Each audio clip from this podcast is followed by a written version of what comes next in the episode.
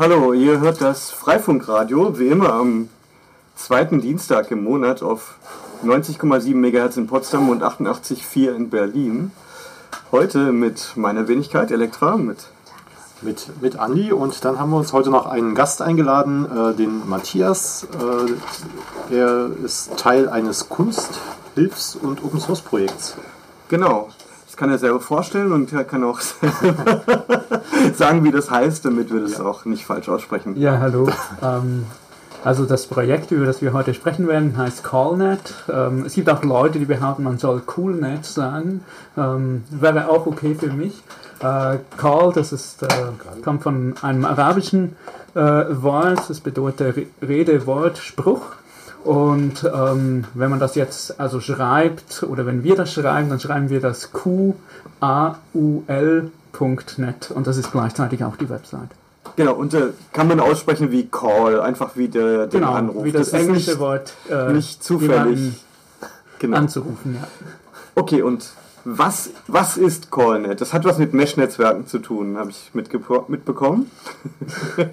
ja, genau. Ähm, also äh, ist entstanden, weil wir schon sehr, sehr lange ähm, auch äh, Freifunkrouter betreiben und äh, Freifunk super toll finden und, und Wireless Mesh-Netzwerke super toll finden und uns halt auch immer Gedanken gemacht hatten, ja, dass es so quasi ja möglich sein sollte, so jetzt, sagen wir mal, in einem Notfall ähm, ein äh, ein, ein eigenes autarkes Netzwerk aufbauen zu können. Man ist irgendwo, das Internet fällt aus und jetzt irgendwie beginnt man, ja, man setzt sich ein, ähm, ein Routing-Protokoll auf, man konfiguriert seinen ähm, äh, Wireless-Treiber so, dass er ein Ad-Hoc-Netzwerk macht ähm, und äh, dann ja, was dann weiter? Und wir hatten halt immer gemerkt über viele Jahre, das ist, das ist gar nicht so einfach. Also irgendwie natürlich, es gibt diese Router und so weiter, aber wenn es jetzt tatsächlich darum geht, dass wir eigene äh, Geräte haben, die ja alle theoretisch eigentlich diesen Ad-Hoc-Modus ähm, können und sich theoretisch vernetzen können, dann sind wir doch eigentlich ziemlich aufgeschmissen, weil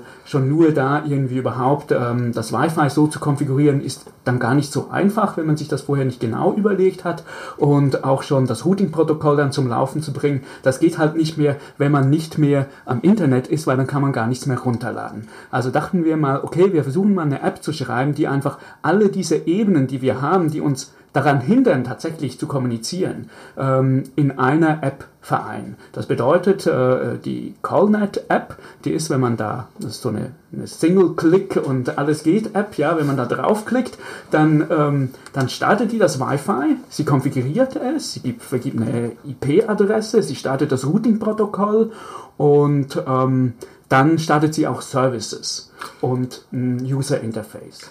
Aber wenn du jetzt von einer App sprichst, äh, sprichst du von einer App für Android oder von einer App, die man auf Lead-Projekt oder OpenWrt installiert? Na, also ähm, wir haben das versucht für alles zu schreiben, was, was natürlich nicht stimmt, aber äh, wir hatten begonnen, wir, es gibt eine, ähm, eine Application für Mac OS X, es gibt sie für Windows, es gibt sie für ähm, äh, für Linux natürlich. Ähm, es gibt sie für äh, die kleinen Linuxe wie äh, die Raspberry Pis. Es gibt sie für Android und es gibt sie auch für iOS, wobei man einfach dazu sagen muss, dass ähm, unter Android und iOS es halt so ein paar Einschränkungen gibt, mit denen wir ähm, zu dealen haben, die aber einfach eigentlich uns jetzt als Entwickler von dieser App so gar nicht so, ähm, wo wir gar nicht so viel machen können. Nämlich, dass wir als Nutzer von diesen mobilen Geräten einfach schon ein bisschen ausgeschlossen sind von vielen, was wir tun könnten, dadurch, dass diese Geräte kein äh, Administrative Accounts mehr vergeben an die Nutzer, die diese Geräte schlussendlich, ähm, denen diese Geräte gehören. Das heißt, man muss dann selbst schon als Nutzer dieses Android-Gerät routen oder das iPhone gejailbreakt haben, damit man das machen kann. Hm. Und äh, dazu verwendet ihr dann auch den Ad-Hoc-Modus von den Smartphones? Genau, also so, das ist so, dass ähm, als wir das äh, begonnen hatten, 2011 hatten wir begonnen, diese Software zu schreiben, da war das noch irgendwie einfacher. Ja, das heißt, ähm, da konnte man bei ähm, ja bei äh, bei, bei Android vor allem ähm, hatte zwar Google nie den Ad-Hoc-Modus eingebaut, was sehr komisch ist, weil das ein Wi-Fi-Standard ist. Das heißt, jedes Gerät, das das Wi-Fi-Logo drauf hat, muss diesen Modus eigentlich beherrschen. Ähm, die schreiben es wahrscheinlich einfach nicht drauf, weil dieses Logo nicht so wichtig ist. Ähm, und die hatten das nie da reingepackt. Gleichzeitig konnte man es aber, wenn man ähm, tatsächlich eh das Gerät geroutet hatte, konnte man, konnte man das ähm, über den alten, ähm, äh, äh, den alten Weg halt einfach anschalten und das machen und alle Geräte haben funktioniert und das ging wunderbar. Ähm, dann äh, mit äh, Android 4.0 wurde das ein bisschen komplizierter, weil die dann das auch einfach ausgebaut hatten, alles auf äh, WPA Supplicant äh, und, und das neue NL 811 äh, umgestellt hatten und wir da dann halt irgendwie jetzt mit ganz neuen, äh, sehr ähm, kernel-spezifischen Geschichten und treiberspezifischen Geschichten konfrontiert sind. Aber ähm, da gibt es auch ganz viele Varianten. Das Problem ist, mit jeder neuen Android-Version schreiben wir die App eigentlich neu, was sehr ermüdend ist. Aber äh, wir haben diesen Kampf nun mal angenommen, also versuchen wir auch irgendwie im Spiel zu bleiben. Ja, für iOS ist das ja wahrscheinlich dann auch deutlich schwerer als, als für Android, oder? Da kommt man ja gar nicht an die, äh, an, ja, an die das, also, Ebenen heran. Das, äh, das stimmt jetzt irgendwie so für, vielleicht, wenn man das, sich das so zuerst überlegt, das war aber tatsächlich beim Schreiben der App gar nicht so, sondern was wir gemacht hatten, wir hatten so einen kleinen Hack gemacht. Wir hatten nämlich das ja erst für E, für OS X geschrieben und dann hatten wir uns gedacht, na ja, so anders kann jetzt iOS wahrscheinlich nicht sein als OS X und obwohl man so quasi dieses API gar nicht zugänglich hat, haben wir dann einfach die Header-Files rüber kopiert und das hat wunderbar kompiliert und auch super funktioniert. Ähm, natürlich, das ist, da ist auch immer so quasi ein, eine Alarmklingel dran, ja, könnte irgendwann nicht mehr gehen. Ja. Okay, das ist dann auch tatsächlich so, dass jedes dieser Endgeräte, was diese App installiert hat, am Ende dann auch Teil des Netzes ist und nicht nur nicht kein Client in einem Master-Client-Betrieb, sondern es ist tatsächlich auch ein Gerät, was das Netz mit erweitert. Das ist unser Ziel tatsächlich, dass jedes Gerät tatsächlich ein aktiver Teilnehmer ist am Netz. Das heißt, dass auch jedes Gerät das Netz erweitert. Das bedeutet, dass äh, ähm, ja, je nachdem, wo die Leute stehen, haben wir halt tatsächlich mit jedem, der dazukommt, nicht nur einen Nutzer, der uns Bandbreite frisst, sondern tatsächlich auch jemand, der irgendwie ähm, das Netz weiterstrahlt über die bisherigen Grenzen des Netzes hinaus und somit es wieder weiter zugänglich macht. Das löst ja auch auf sehr elegante Art und Weise das Problem des Roamings oder Handovers, womit viele Freifunker sich gerade rumschlagen. Äh, weil das äh, da ja einfach Teil des Netzes ist. Und Tatsächlich hat man dann alle diese Probleme nicht mehr. Ja. Außer halt einen hohen Stromverbrauch, aber ich finde das natürlich sehr cool. Ähm, und du bist bestimmt auch in Kontakt mit äh, Paul Gardner Stevens von dem Serval-Projekt aus Australien, oder? Ähm, also ich kenne ihn nicht persönlich, wir hatten schon äh, gemailt und ähm, er hatte auch, also wir hatten da, ähm, am Anfang hatten wir einige Konzepte eingefügt, unter anderem zum Beispiel das Konzept, dass man, ähm, wenn man sich das richtig durchüberlegt, ja, ist es ja doof, äh, wenn man sagt, hat, man hat jetzt kein Netz mehr oder ist irgendwo, wo man kein Netz hat und jetzt möchte man eigentlich mal so richtig irgendwie in diesem kleinen Netz, wir bauen uns jetzt unser eigenes Netzwerk auf, irgendwie reinjumpen, was tut man dann? Ja, so, also haben wir gesagt, okay, wenn nur jemand sich diese Software runtergeladen hat, dann genügt das eigentlich, weil wir bauen einfach in jede, äh, in jedes dieser Geräte oder in jede dieser Software ein Captive Portal ein, das automatisch, wenn sich jemand mit diesem Wi-Fi verbindet, ähm, er eine Download-Option erhält, über das er dann so quasi die Software von dem Gerät, das es schon hat, runterladen kann und selbst installieren kann.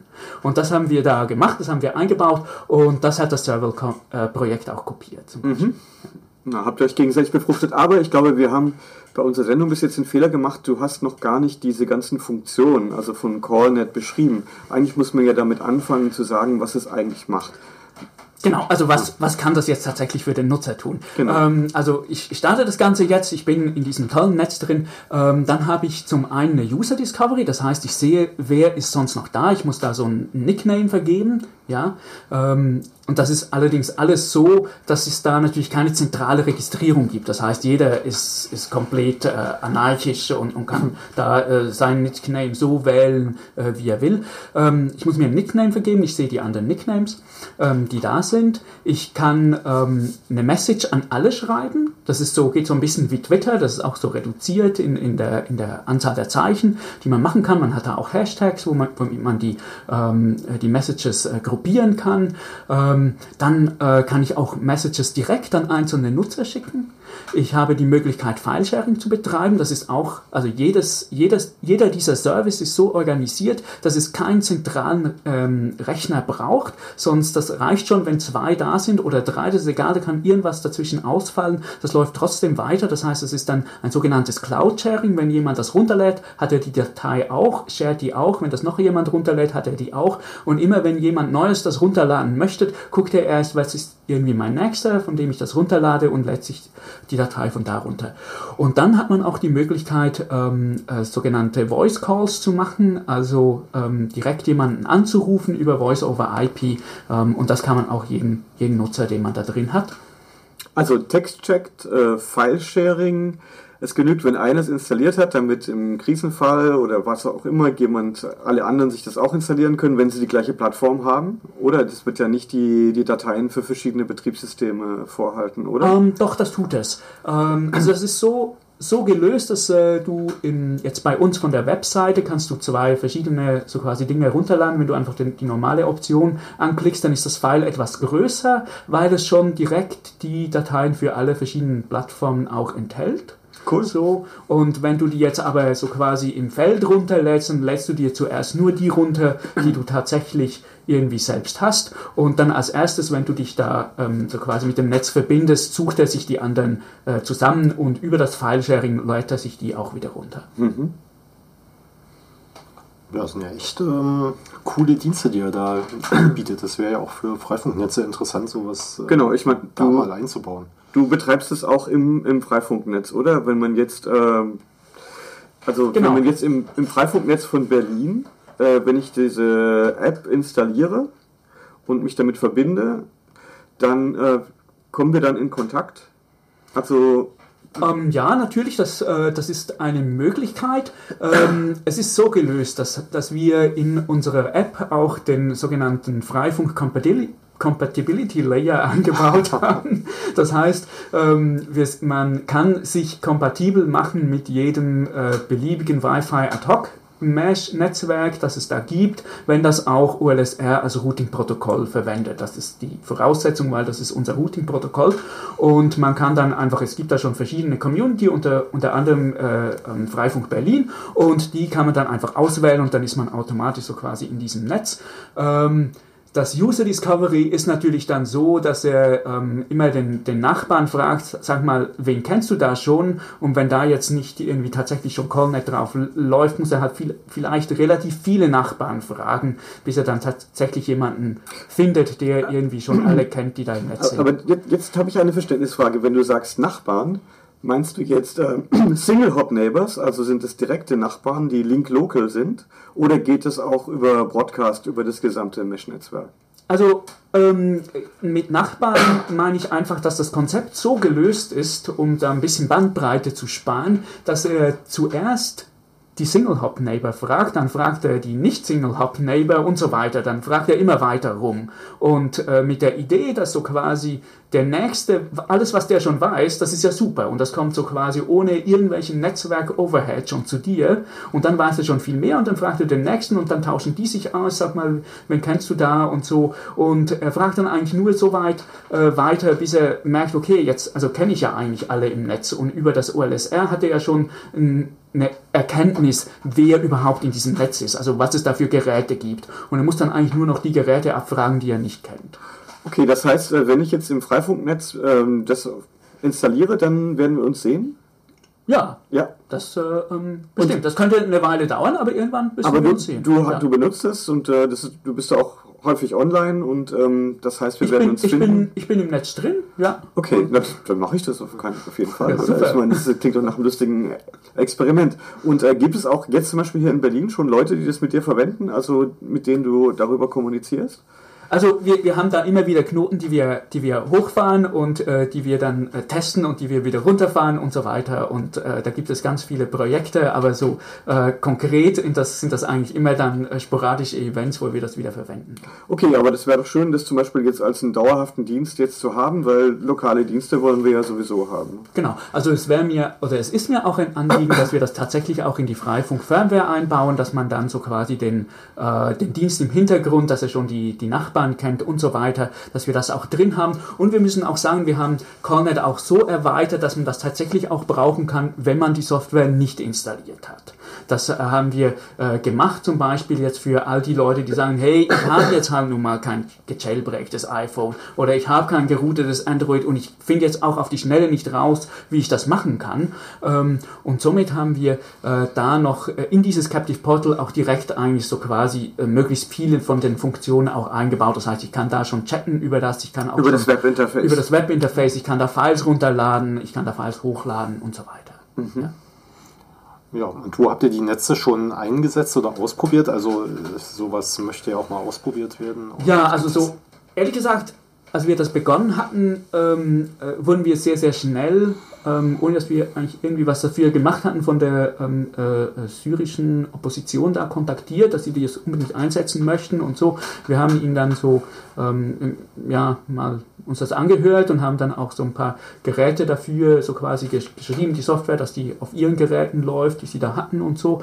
Ähm, das wurde da verwenden. Dann haben wir viele äh, Freunde in informellen Siedlungen ähm, äh, in, in, der, in der Banlieue von Paris, äh, die wir über dieses Netz ähm, irgendwie connected haben.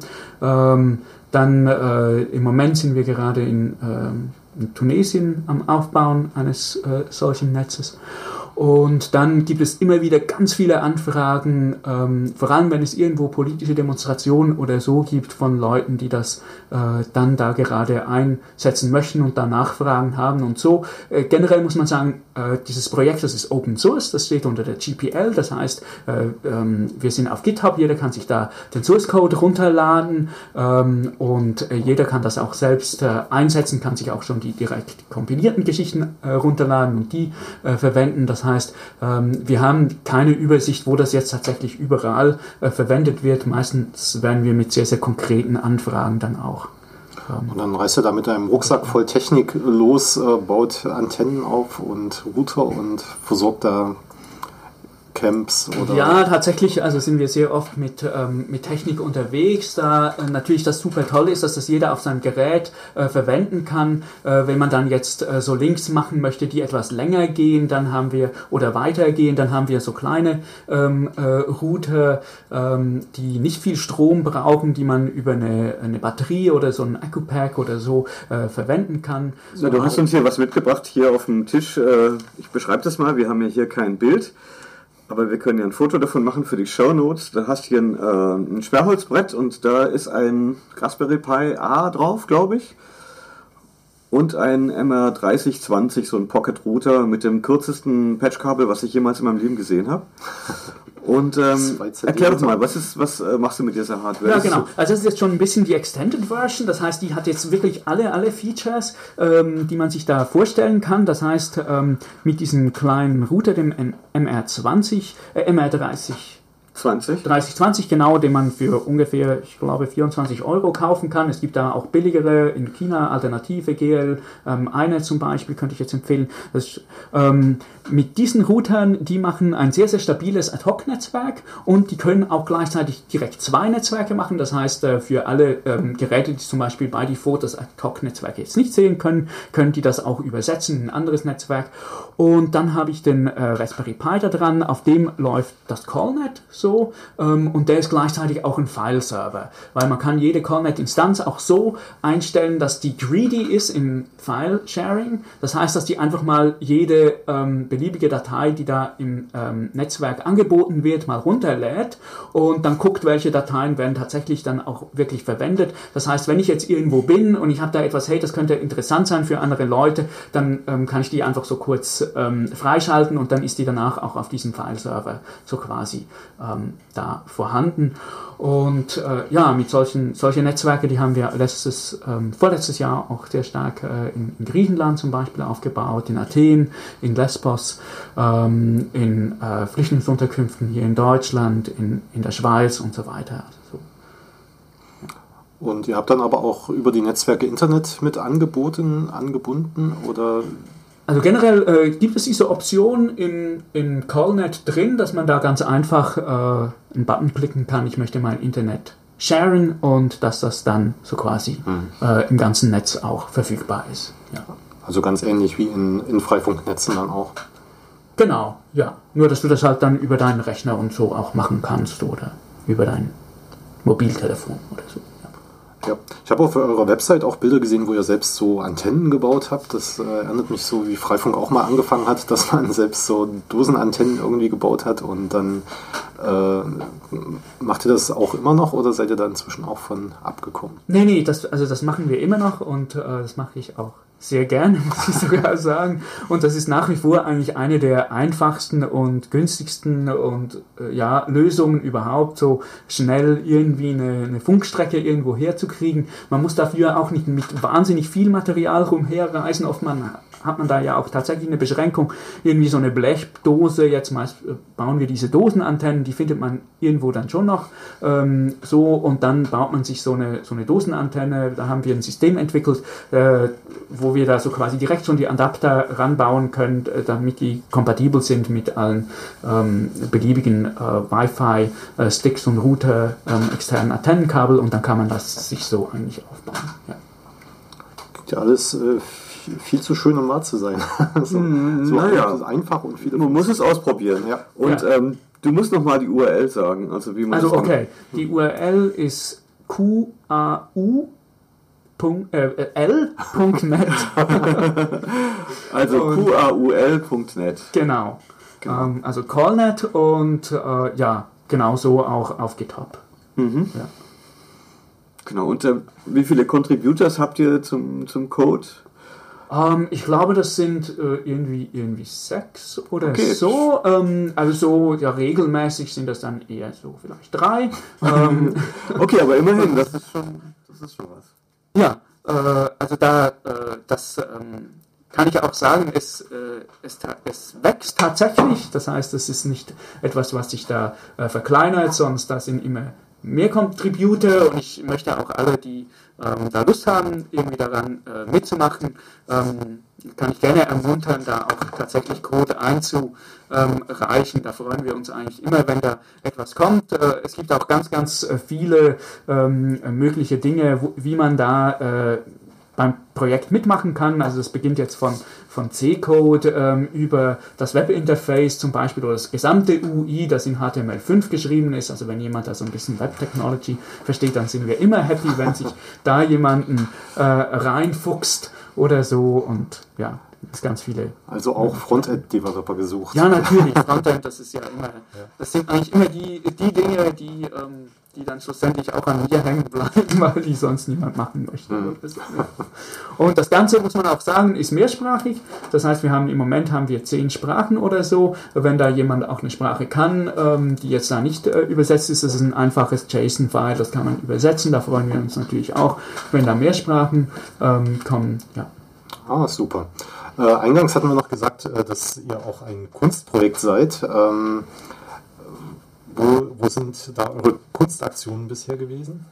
Ähm, also das ganze Projekt Cornet ist ein Kunstprojekt und äh, das mache ich zusammen mit äh, Christoph. Wir arbeiten seit, seit 16 Jahren zusammen und ähm, wir kümmern uns so quasi um die äh, um das Fundamentale in der bildenden Kunst und das ist die Frage danach, wie kann ich diese Welt überhaupt wahrnehmen und wie kann ich mich in dieser Welt ausdrücken. Und heute in der digitalen Kommunikationsgesellschaft ist das natürlich, äh, ist die Basis so quasi dafür, wie ich die Welt wahrnehme und wie ich mich ausdrücke, vielleicht nicht mehr die Leinwand und der Pinsel, sondern sind das tatsächlich diese Geräte und sind das die, ähm, die Netzwerke, die haben natürlich eine bestimmte Machtstruktur dahinter und so weiter. Und mit diesem Projekt CallNet ganz konkret untersuchen wir diese ähm, äh, diese Machtstruktur und äh, emanzipieren uns natürlich auch davon und ermöglichen uns da so quasi als Experiment tatsächlich mal etwas auszuprobieren, wie es denn wäre oder wie es denn ist, wenn man tatsächlich ähm, selbst die Infrastruktur ähm, stellt und über eine ganz komplett unabhängige Infrastruktur ähm, kommunizieren kann. Ja, und der Gedanke von so Mesh-Netzwerken, dass sie auf gegenseitiger Hilfe aufbauen, dass sie äh, resilient, sagt man im Englischen, also dass sie ähm, widerstandsfähig sind in einem gewissen Umfang und dass sie organisch wachsen können, das ähm, hat euch auch inspiriert.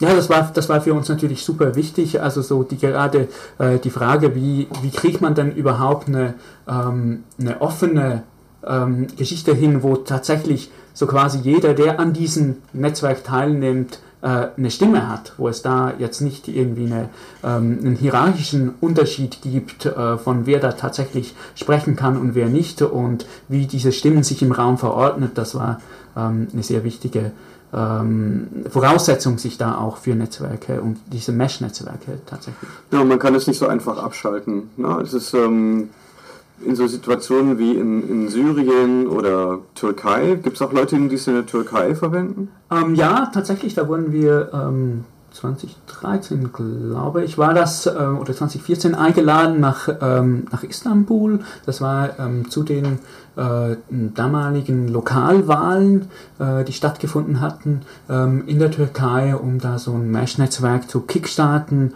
Und äh, da hatten wir auch ganz viele Workshops gegeben, wie man das tatsächlich auch ähm, so quasi aufbauen kann und diese Links herstellen kann und so weiter.